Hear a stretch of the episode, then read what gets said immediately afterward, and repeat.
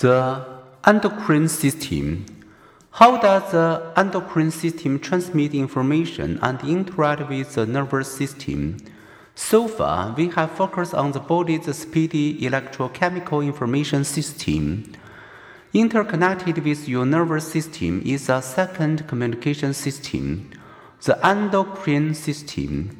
The endocrine system's glands secrete another form of chemical messengers, hormones, which travel through the bloodstream and affect other tissues, including the brain. When hormones act on the brain, they influence our interest in sex, food, and aggression. Some hormones are chemically identical to neurotransmitters. The endocrine system and nervous system are therefore close relatives. Both produce molecules that act on receptors elsewhere. Like many relatives, they also differ.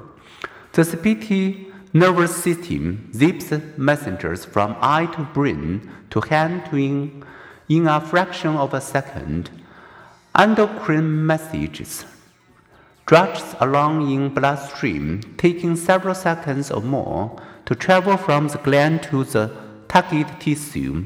If the nervous system transmits information with text message speed, the endocrine system delivers an old-fashioned letter.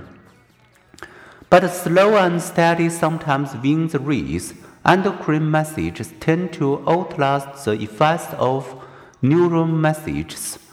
Upset feeling may linger beyond our awareness of the reason, and it takes time for us to simmer down.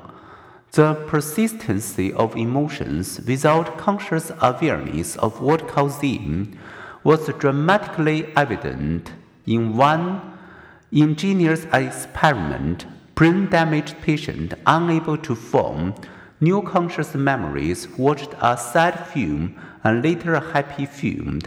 After each viewing, they did not consciously recall the film, but the sad or oh, happy emotion persisted.